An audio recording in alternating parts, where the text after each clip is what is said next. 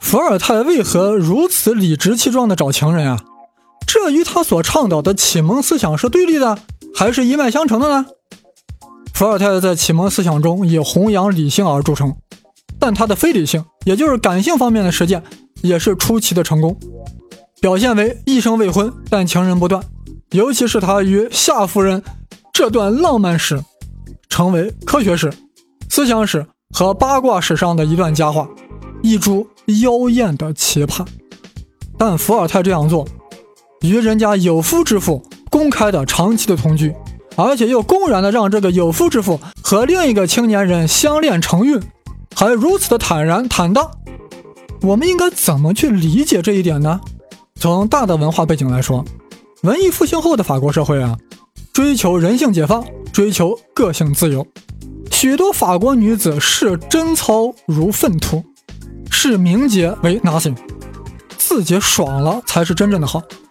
而法国男人也把拥有情人看成是生活中不可或缺的一种爱情和精神寄托。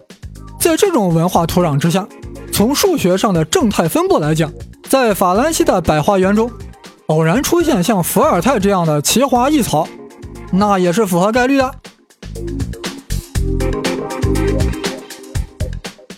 纵观文艺复兴以来的艺术家和哲学家，有很多是靠贵妇人的经济资助。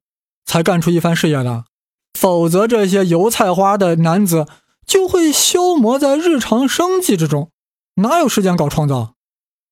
这样说来啊，这些贵妇人找情人啊，客观上就是一种公益行为。在当时的法国，贵妇人找情人，尤其是寻觅打造有品位、有才华的情人，成为了一种时尚。例如，华伦夫人就造就了卢梭。就如同夏特莱侯爵夫人造就了伏尔泰一样，这种传统呀，在法国得以持续。后来的巴尔扎克就公开求包养，一直都没有成功。结果白天债主盈门，晚上才有时间搞写作，以至于他直言不讳地说：“写作就是为了钱，就是为了还债。如果他当时有个贵妇人包养他，他的文学成就必然会更大。”巴尔扎克曾给他妹妹写信道。妹妹啊，看看你的周边，能否帮我物色一个有笔财富的寡妇？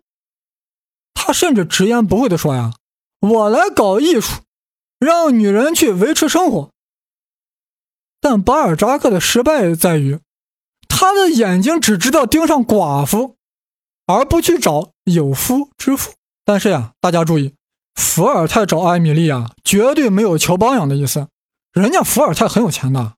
他当时继承了父亲的遗产，又拿这个遗产进行了一些投资，发了财，财务自由，全心全意搞启蒙，全心全意追情人。因为在经济上无求于艾米丽，所以底气还是很足的。当艾米丽的丈夫夏特莱对她说：“你住我的庄园没问题，你能不能给我付点房租呀？”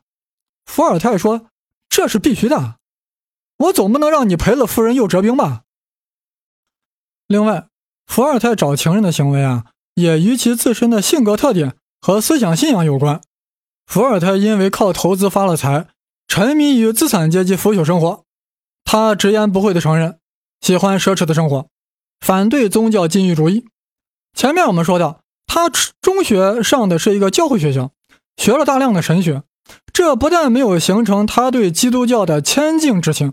反而为他一生不遗余力的揭露和批判天主教和新教奠定了基础，甚至说人家教皇是两足禽兽，教士是文明恶棍等等。或许他觉得天主教越是主张禁欲，那我就越要纵欲，就是要找情人。这也是我反对天主教的一种实践，一种身体力行，是所谓知行合一。对于圣朗贝尔介入他和艾米丽的生活。他不但没有暴跳如雷，反而与圣朗贝尔成为了朋友。这绝不要理解为是伏尔泰的怯懦或忍让。没有哪个强大势力或个人可以让伏尔泰退缩，因为伏尔泰一贯是一个不畏强权、敢于抗争的人。伏尔泰在二十一岁时就敢于写诗讽刺摄政王奥尔良公爵，结果被流放。两年后呀，又写诗讽刺宫廷淫乱生活，被投入了巴士地狱。十一个月中的狱中生活，令他写成了第一部剧本《俄狄浦斯王》。出狱后没几年，他又犯事了，再被投入巴士地狱。出狱后被驱逐出境，流亡英国。从以上我们可以看出，伏尔泰不但文采高，而且胆囊肥，就是我们中国人所说的文胆。所以说呀，他接纳了情人的情人，并不是因为怕，是因为宽容，是因为爱。这一点我不太懂，估计大家也不是很懂。我非鱼，安知鱼之乐呢？从伏尔泰的一部戏剧作品中啊，我们可以更好的理解他这种博大的胸怀和没有底线的宽容。大家都知道呀，剧作家往往通过主人公的言语来传达自己的思想，而这部戏剧还改编自《赵氏孤儿》。中国听众听着很好玩呀，伏尔泰还知道个赵氏孤儿，你很渊博呀。伏尔泰啊，对中国文化啊，那是非常兴趣，非常推崇的。伏尔泰有本名著叫《风俗论》，其中介绍了很多民族的精神和风俗。啊，其中有很大篇幅吹嘘中国呀，说中国在政治、法律、文化、伦理、道德、宗教很多方面都优优于西方国家。有人肯定怀疑他咋知道的？那是东西方还是很隔离的呀？他怎么就盲目开始崇华媚外了呢？当时呀，已经有很多西方传教士来过中国。传教士回到欧洲后。写了不少书籍信件，介绍中国的风土人情。伏尔泰就是这样根据这些二手资料开始崇拜中国了。他认为中国人在哲学和文学方面领先欧洲至少二百年。伏尔泰读过元朝剧作家季君祥的元曲《赵氏孤儿》，大受启发啊，于是以文学家的想象大肆改编。首先将故事背景从春秋时代。大踏步的向后移到了宋末元初，而且将原剧二十年的跨度缩短为了一昼夜，取名叫《中国孤儿》。哎呀，我看倒不如说叫《Twenty Four Hours》。我给大家讲讲剧情啊，希望大家以宽容的心态来听，千万不要嫌伏尔泰胡乱篡改中国历史，人家是剧作家，不是史学家。情节是这样的。成吉思汗灭亡金朝后，返回北京，急匆匆的去见自己的汉族情人伊达姆，结果发现伊达姆已经嫁给圣替了，而且圣替手中还有个孤儿，是他从侵略者手中冒死救出的大宋王朝的独苗。成吉思汗看到这一幕，气急败坏，胁迫伊达姆和圣替离婚，否则杀死他们三人。但伊达姆和圣替宁死不屈。成吉思汗突然感化，将三人释放。伏尔泰啊，写这出戏的目的啊，是为了宣扬儒家伦理的道德观。但大家有没有从中发现自己的影子？这成吉思汗不就是伏尔泰吗？伊达姆不就是艾米丽吗？那圣替不正是圣朗贝尔吗？于此看来啊，这伏尔泰还真是真宽容。他希望别人宽容，也要求自己宽容。这出戏的对白很雷人的。超级正能量，很像中国五六十年代的电影。我们现在的中国人都有点消受不了。我给你们念上一段啊。面对死亡，李达姆义正言辞地对成吉思汗说：“孝悌忠信礼义廉耻是我们大宋立国之本。大宋虽已覆亡，但我们中华民族的精神是永不灭亡的。”成吉思汗听后呀，大汗淋漓，如梦初醒，弱弱地说。你把大宋的法律、风俗、正义和真理都集中在你一个人身上了。从今起，我要改用你们大宋的法律。同学们，听到这里，谁还敢乱喷什么崖山之后无中国？在这出戏里，伏尔泰还真是把自己当成伏尔泰斯汗了，坚持认定文明一定可以征服野蛮，理性一定能够战胜疯狂，宽容一定能战胜记恨。伟在托尔斯泰，呃，我们都说呀，伏尔泰是个伟大的思想家，但纵观其思想体系，还真没发现他有什么原创的思想。比如说，他所倡导的自然法理论，那可以远追古罗马的西塞罗、近溯霍布斯和洛克；他所信仰的自然神论，那也是英人赫尔伯特所创，洛克所完善的；他所极力鼓吹的天赋人权。那也是人家荷兰人斯宾诺莎所明确阐述，洛克进一步发展的。更不用说伏尔泰的科学思想源自于牛顿，期间还经过了二传手艾米丽。简而言之，伏尔泰的启蒙思想啊，大多来自洛克、牛顿等人。伏尔泰啊，只是思想界的一个二道贩子，算不上一个伟大的思想家。其牛叉在于把洛克和牛顿的思想传播于法兰西，并且发挥了巨大作用，最后触发了法国大革命的爆发。所以说呀，他是一个伟大的思想传播家。我相信一千年以后的人啊，再也不会说伏尔泰是一个重要的思想家。但是在人类情人史上，伏尔泰与艾米丽所演绎的罗曼史将具有无可替代的地位。他令萨特与波伏娃之间的惊世骇俗黯然失色，他令西门大官人与潘金莲的刀光艳影相形见绌。这里啊，做个注释，啥叫自然神论？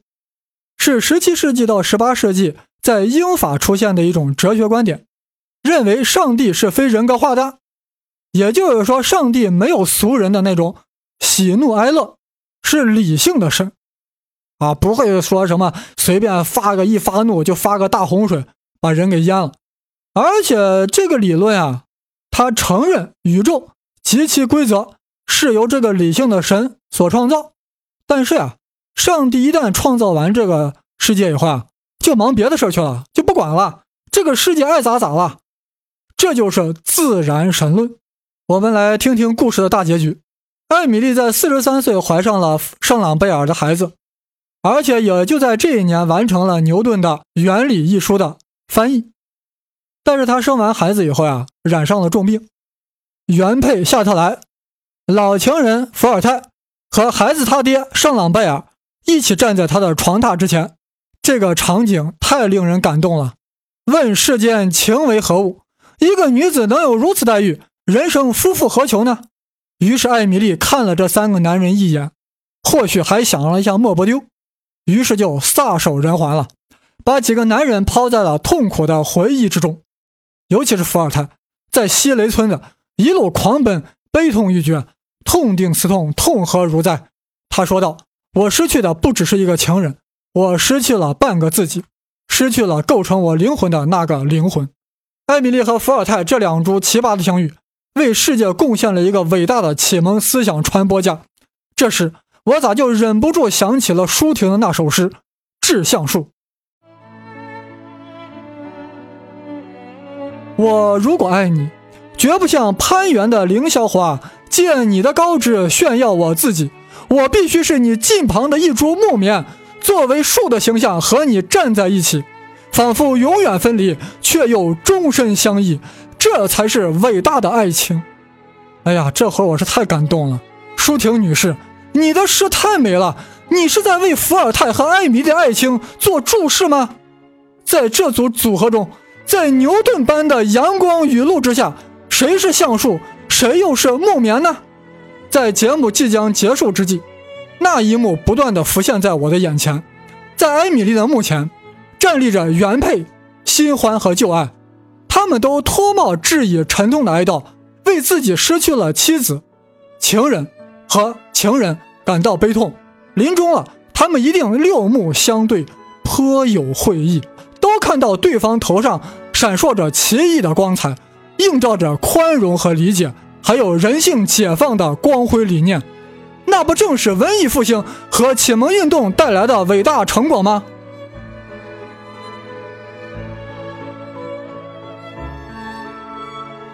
大诗人瀑布是如此赞誉牛顿的。自然界和自然界的规律隐藏在黑暗之中。上帝说：“让牛顿出来吧。”于是，一切成为光明。可事实上，牛顿只是把光明带给了一小撮科学家，黑暗依旧将世界笼罩。而艾米丽通过伏尔泰之手，才将光明带给了普通大众。所以，伏尔泰的诗应该这样写：“上帝说，让牛顿出来吧。”带上伏尔泰，连同艾米丽，于是光明普照大地。